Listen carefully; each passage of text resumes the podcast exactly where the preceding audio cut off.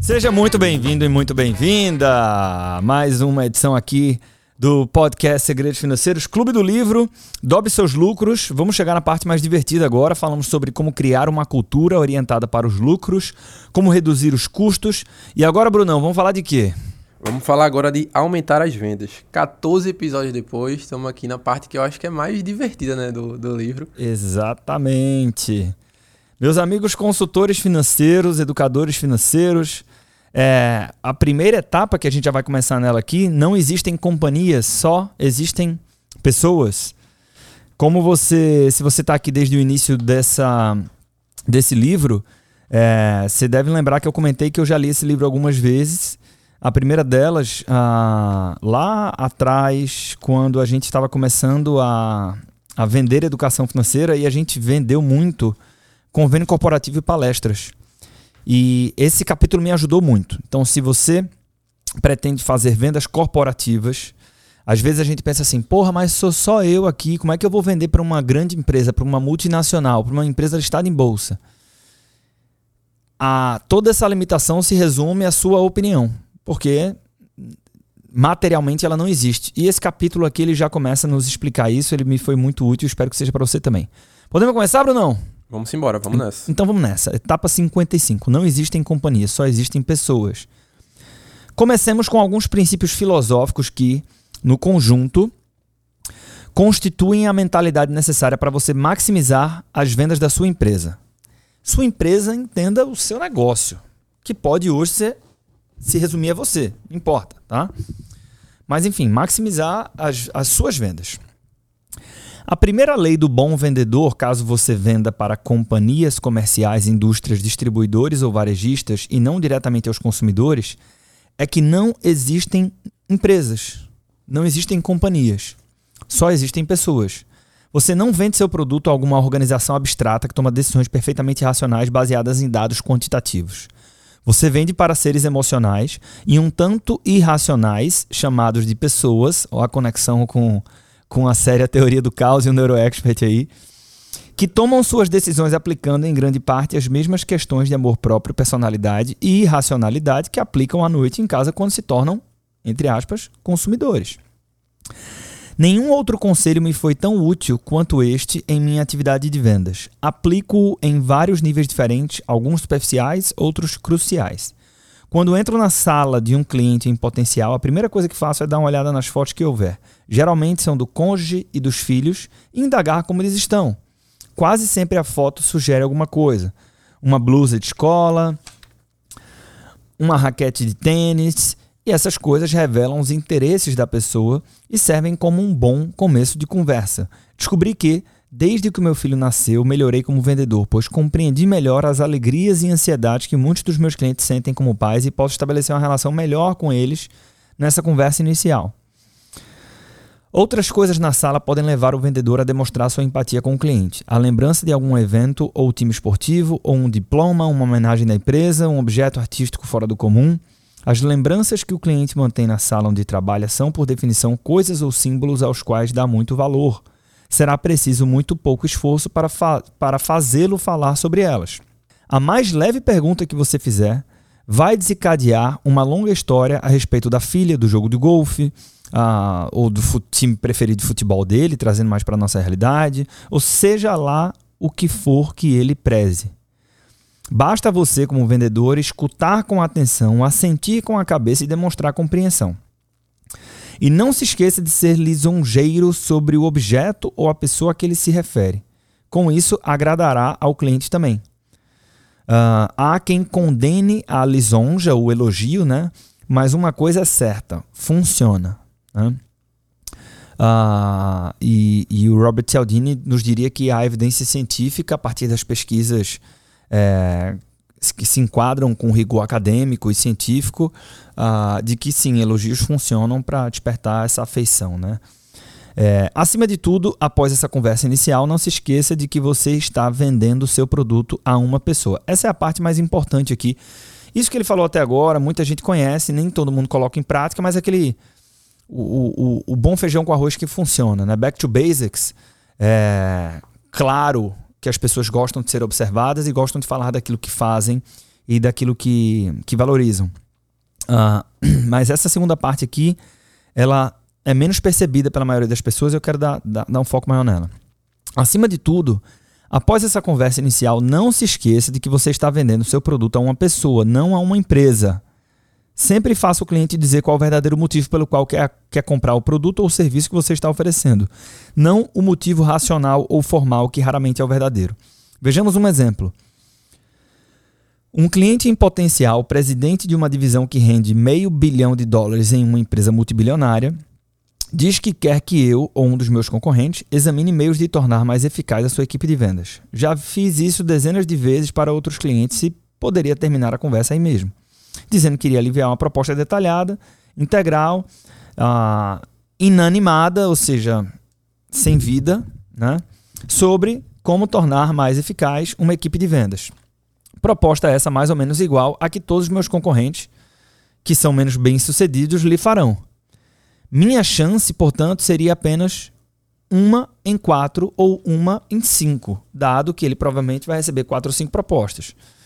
E o que é que ele está querendo dizer aqui? Deixa eu até parar a leitura. Que a diferença entre essas propostas vai ser o preço, de repente o escopo, né? a diferença vai se resumir à entrega. Em vez disso, continuo a perguntar: por que você acha que precisa melhorar a sua equipe de vendas? Então ele começa a simular um diálogo aqui. Ah, nossa participação no mercado vem caindo, meus vendedores perderam meia dúzia de boas oportunidades. Por que, por que perderam essas oportunidades, na sua opinião? Bem, eu sei o que eles devem fazer para aumentar as vendas. Acontece que não nos organizamos tanto quanto deveríamos para atingir esse objetivo. Por que não? Qual o problema? Bem, não nos unimos em torno desse fim como uma organização. Sei o que deve ser feito, acontece que não atuamos como uma equipe nessa, nessa questão. Sinto que estou chegando ao âmago da questão e sugiro. Mas quem é o obstáculo? O Joe? Joe é o vice-presidente de vendas, subordinado ao meu potencial cliente. E ele fala: Exatamente. Joe é o exemplo de homem antiquado. O mundo mudou e ele não percebeu. Além disso, já tem 60 anos, vai se aposentar dentro de 3, está rico, não dá bola para o que eu digo, nada que eu faça é capaz de influenciá-lo. Por que, que você não substitui o Joe? Eu não posso. Ele tem toda a simpatia do George, meu chefe, que é o presidente da empresa. Joe é todo delicadeza e boas maneiras quando se encontra com George. E George não se dá ao trabalho de examinar o verdadeiro problema que existe. A delicadeza funciona, e as minhas ideias não encontram eco em George. Agora, o verdadeiro problema está definido. Não é que meu cliente potencial não saiba o que deve fazer com a equipe de vendas. Sabe ou pelo menos tem uma noção razoavelmente boa. O que ele precisa é de um meio de influenciar, motivar e chefiar Joe e de mostrar de modo mais adequado suas ideias e necessidades a George. Para tanto, nossa empresa ainda pode fazer um estudo da equipe de vendas, mas agora posso redigir uma proposta e fazer um estudo capaz de atingir os verdadeiros objetivos, não aqueles que ele mencionou inicialmente. Pense em como o cliente se sentiu quando sair, entusiasmado e aliviado. O que é que ele provavelmente pensou? Porra, finalmente eu encontrei alguém que realmente me compreende, que realmente compreende como são as coisas no mundo real. Não apenas alguém que está querendo me vender alguma coisa. O resultado é que eu realmente lhe fiz uma venda e ele sabe disso. Eu não o enganei. Eu lhe vendi algo porque ele percebeu que eu posso atender às suas necessidades mais diretamente e melhor que qualquer outro vendedor. Você não deve sair da sala nem parar de perguntar antes de ter uma boa ideia das verdadeiras prioridades pessoais da, da, da pessoa ou do cliente. A agenda dessas verdadeiras prioridades pessoais varia muito de tamanho e de cor. Às vezes, o que o indivíduo tem em mente é uma promoção. Outras vezes, o que lhe interessa é não ser demitido. Ou deseja ampliar o seu campo de ação e tenta justificar uma aquisição ou um investimento em uma nova linha de produtos. Muitas vezes tenta simplesmente educar seus companheiros de trabalho, bem como educar a si próprio, de modo que as pequenas disputas internas possam ser substituídas por trabalho em equipe e ele possa ir para a cama e dormir tranquilo. Seja qual for a agenda, porém, seu conteúdo é inevitavelmente algo pessoal, não racional ou empresarial. Atender à agenda pessoal de um cliente não significa promover um objetivo no qual você não acredita. Não defenda uma aquisição que, em minha opinião, não convém à empresa só porque o meu cliente a deseja. O que faço é encontrar outras opções que atendam às necessidades dele e da firma e procuro convencê-lo de que poderemos vender mais facilmente essas ideias à empresa do que a sua ideia menos justificada. Atender à agenda pessoal de um cliente não significa sacrificar os seus princípios. No fim, você sentiria a consciência pesada.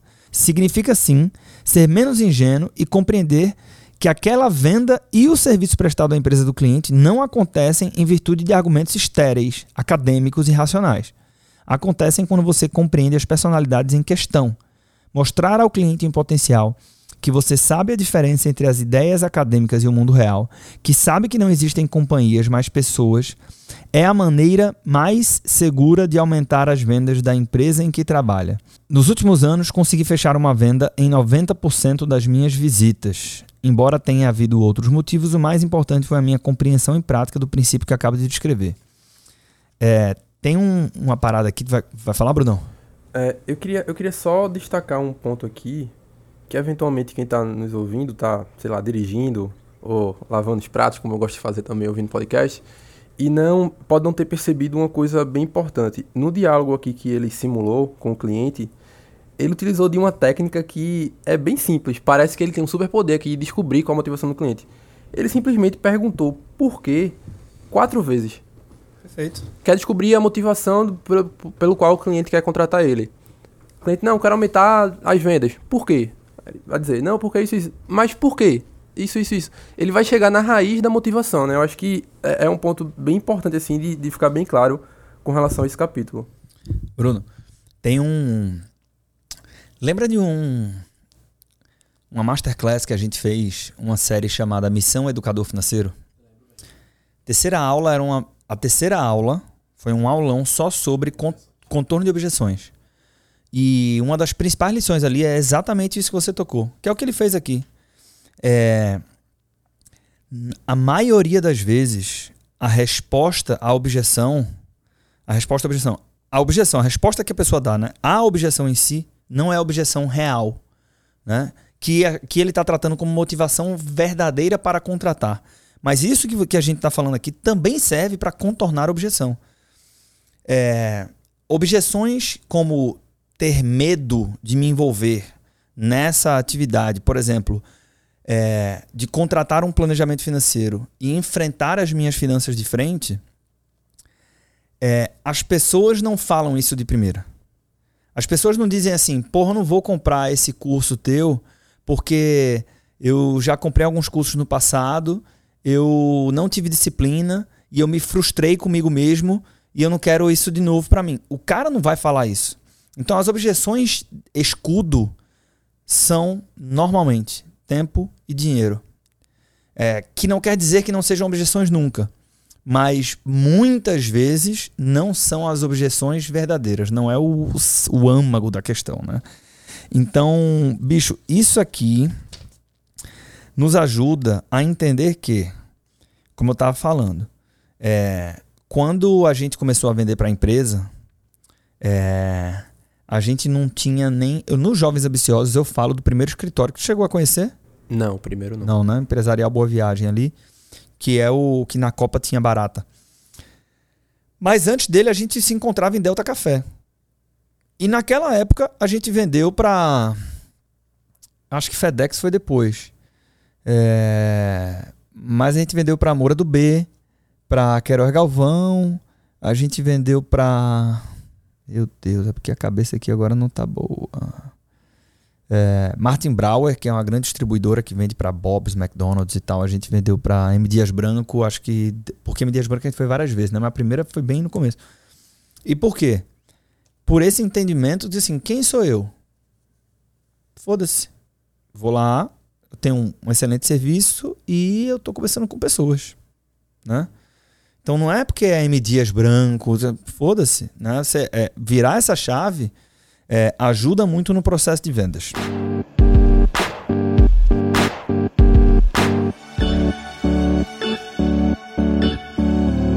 Etapa número 56. Convença o cliente de que você pode, de que você fará tudo para satisfazê-lo. é, isso aqui é muito bom. Pense em todos os funcionários que você já deve, que você já teve até hoje. Se você tem empresa ou teve empresa. Quantos podem jurar que foram absolutamente, absolutamente dedicados a atender às suas necessidades, que usaram de toda a sua capacidade e energia unicamente para ajudá-lo? Provavelmente apenas um ou dois. E como você agiu com essas pessoas? Fez tudo para mantê-los ao seu lado. Procurou lhes dar tudo aquilo de que precisavam? Você deve demonstrar ser uma dessas pessoas. E a resposta é sim, né? É uma pergunta retórica, mas a resposta é sim.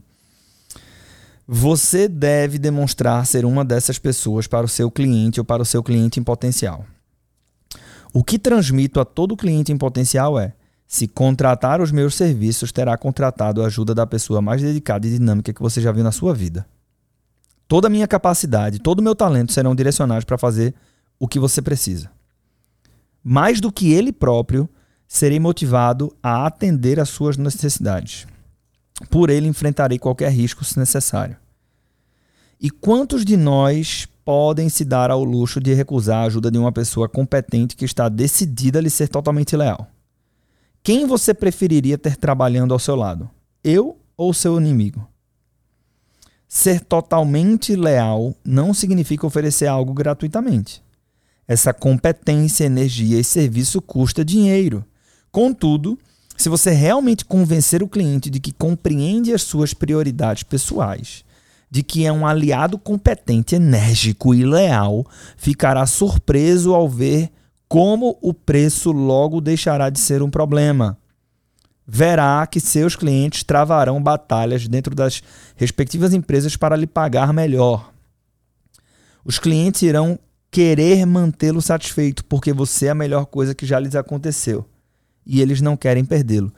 Isso aqui é porque a realidade dele é de vendas corporativas. Então, quando ele diz que o cliente vai enfrentar uma batalha para lhe manter por perto, é o, o, o líder de uma determinada divisão negociando com as outras diretorias para continuar contratando esse cara ou para contratar mais esse cara e tal. Mas isso aqui é o que a gente chama do, da relação, falando aqui de novo para os consultores financeiros, quando o cara te vê como um anjo da guarda financeiro dele, assim. Né? E, de fato, bicho, quando você real, esse é o tipo de coisa que não, não, não adianta estar só no discurso, mas quando você se. É, você enxerga a lealdade de alguém assim, você diz, porra, o que eu puder fazer para manter essa pessoa por perto, eu vou fazer. E a mesma coisa acontece na sua relação com seus potenciais clientes. Sendo que é, é o tipo de coisa que tem que ser verbalizado. Né? Então o cara virar para o cliente e falar: bicho, a partir daqui você conta com toda a minha entrega, minha inteligência, minha energia para fazer com que a gente chegue nesse ponto aqui, que é a transformação prometida. Isso, isso conta bastante. E aí a gente vem para a etapa número 57, os cinco ingredientes de Bob Pfeiffer para fechar uma venda. Né? Bob Pfeiffer, para quem chegou depois, é o autor do livro.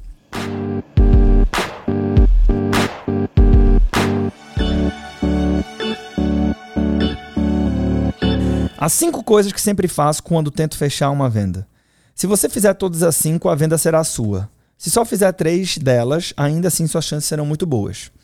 Primeira, demonstre competência. Mostre que o seu produto é bom, que você é razoavelmente inteligente e boa pessoa e que prestará um bom serviço. Esse é o requisito mais importante de todos. Se não puder demonstrar isso, nada funcionará. Mas a competência por si só não garante a venda, pois muitos dos seus concorrentes também são competentes. Ponto 2. Demonstre simpatia pessoal pelo cliente, que é mais ou menos o que a gente falou na etapa número 55, né? Essa preocupação de gerar rapport, de ver as, as coisas que ele valoriza na sala, de comentar, de mencionar e de se mostrar uma pessoa interessada. Uh, ponto número 3. Convença-o de que você é capaz de fazer tudo para satisfazê-lo, que é a etapa 56 que a gente acabou de falar. Né? Deixe claro, etapa número 4. Deixe claro que você não precisa dele em outras palavras, para vender, faça-se de difícil. O que é, que é isso? Em algum tempo recebi a visita de um representante da maior companhia do mundo, um conglomerado mundial sediado na Europa, responsável por um faturamento de 60 bilhões de dólares por ano. Os principais gerentes da empresa no mundo inteiro se reuniram na Flórida para uma conferência sobre, sobre o comando do diretor-presidente da empresa. Precisavam de um conferencista que apresentasse os temas a serem discutidos. Eu fui recomendado e o presidente decidiu que o conferencista seria eu. Ótimo, respondi. E quando vai ser? Disseram-me que seria dali a dois meses, às oito e meia da manhã de uma segunda-feira, que seria na abertura da conferência. E eu disse: não posso. Não viajo durante os fins de semana e não posso estar na Flórida às oito e meia se partir da Virgínia, onde moro, na manhã da segunda-feira. Como assim? Não viajo nos finais de semana. É quando aproveito para estar com minha família. O homem se foi, conversou com o diretor-presidente e me telefonou. Você não entendeu, disse ele. O presidente diz que conhece uma dúzia de outros conferencistas e consultores que adorariam fazer essa apresentação e que pode escolher qualquer um deles. Ele escolheu você. Trata-se de uma grande oportunidade profissional. Você tem que ir. E eu dei-lhe uma resposta delicada. Por favor, diga ao seu presidente que ainda bem que ele conhece uma dúzia de outras pessoas que adorariam fazer essa prestação, porque ele vai precisar de um deles. Eu não viajo nos finais de semana. Dali meia hora, um novo telefonema. O presidente manda dizer que enviará seu jato particular para apanhá-lo na Virgínia na manhã de segunda-feira. Você aceita? E eu disse, claro que aceito. O avião me apanhou no aeroporto de Dulce. A limusine do presidente estava à minha espera no aeroporto da Flórida para me levar à conferência. Fiz a apresentação e a empresa passou a ser um dos meus maiores clientes. O que essa história demonstra não é que não deva se... o que essa história demonstra não é que não se deva viajar nos finais de semana. Isso cada um deve decidir por si. E sim que, quando o cliente sabe que você é competente, que você na verdade não precisa dele, a vantagem passa toda para o seu lado. O cliente pensa: porra, se ele é assim tão independente, deve ser realmente alguém muito qualificado. Mas eu não vou deixar que saia ganhando dessa vez. Eu é que vou ganhar, vou contratá-lo, quer ele queira, quer não. Outro exemplo. Certa vez visitei um cliente em potencial acompanhado de uma funcionária da minha empresa, uma jovem promissora, mas inexperiente, que chamei de Anne. Ao fim da reunião, tínhamos de marcar um próximo contato. Que tal dia 19 de setembro? indagou o cliente. Consultei minha agenda e lhe disse que o meu tempo estava todo tomado pelas próximas seis semanas, mas que talvez pudesse dar um jeito de liberar parte do dia 19 para atendê-lo. Havia relutância em minha voz, como se eu lhe fizesse um favor especial. Anne nem chegou a consultar a agenda, era nova na empresa e quase não tinha compromissos marcados. Sua agenda estava vazia, simplesmente sorriu e disse: Claro, pode ser no dia 19. Na viagem de volta, disse a Anne que nunca deixasse o cliente perceber que ela não estava ocupada. Você deve parecer sempre ocupada, sempre muito requisitada, quer esteja, quer não. A dificuldade cria a sua própria demanda. A facilidade cria sua própria ambivalência, que é o questionamento na cabeça do potencial cliente: por que será que ele está tão disponível? Será que ninguém quer contratar ele? Eu estaria errando se contratasse ele? Afinal de contas, talvez ninguém esteja querendo. Há um momento importante em cada venda quando o vendedor deve recuar e suspender o ataque. Exatamente quando o cliente começa a demonstrar entusiasmo pelo que você tem a oferecer. Quando começa a pensar que tem de comprar o seu produto, recue. Abertamente. Por exemplo, estamos completamente tomados, eu nem sei se vou poder atendê-lo. Ou sutilmente, quando ele falar em contratá-lo, comece a dizer: se passarmos a trabalhar para a sua empresa. Isso deixará muito nervoso e ansioso para contratá-lo. A essa altura, você já ganhou a parada. É, tem que sempre adaptar para contexto, mas isso é mais uma verdade da vida real, tá, Brunão? Eu acho que é importante também ter cuidado para não inverter, né? O ponto 3 foi convença, a etapa anterior, né? Convença-o de que você é capaz de fazer tudo para satisfazê-lo. Isso depois que ele te contratou. Se você inverter e. e Perfeito. É, é, querer atender demais antes de contratar e depois de contratar, é ser assim, né? Deixar claro que não precisa dele, aí vai, vai acabar com tudo, né? Vai, vai fazer tudo ao oposto. É importante ter essa atenção aí. Inclusive, um ponto de reflexão aqui seria inverter a ordem dos pontos 3 e 4, né? Mas é, é isso. O, tem uma frase muito legal que eu não lembro agora de quem é, mas que diz assim: se você quiser se tornar um, melhor vendedor, você tem que encarar a ciência de vendas como algo É... Ah, isso eu acho que está no livro aqui. Não sei se ele já falou, acho que não. Como algo ah, complexo que requer melhoria contínua e que sempre há oportunidades para serem é, exploradas. Né? Então é isso, é um pouco dessa sutileza, desse jogo de cintura, mas não dependendo apenas do meu jogo de cintura, e sim com técnica por trás. É isso que a gente está fazendo aqui, aprendendo com Bob Pfeiffer. E a quinta etapa, use o sentimento de dever para transformar o interesse pessoal que você demonstra pelo cliente em uma obrigação pessoal do cliente em relação a você. Quase todos os indivíduos que conheci. Ah, isso aqui, deixa eu voltar. Vou dar um exemplo prático. Consultoria Express. Consultoria financeira. Quando? Ah, quando você quiser, eu quero muito fazer esse processo contigo e tal, não sei o quê. Puta merda. E aqui você tem um, um perigo duplo, né? O formato da consultoria express que muita gente usa, ou que o pessoal do marketing digital é, fala, faz de sessão estratégica e tal, já é um encontro gratuito na maioria das vezes. Então, essa ambivalência de, pô, mas negócio gratuito, o cara tá mega disponível demais, assim, será que será que eu deveria fazer essas paradas? Acho que ninguém tá fazendo isso.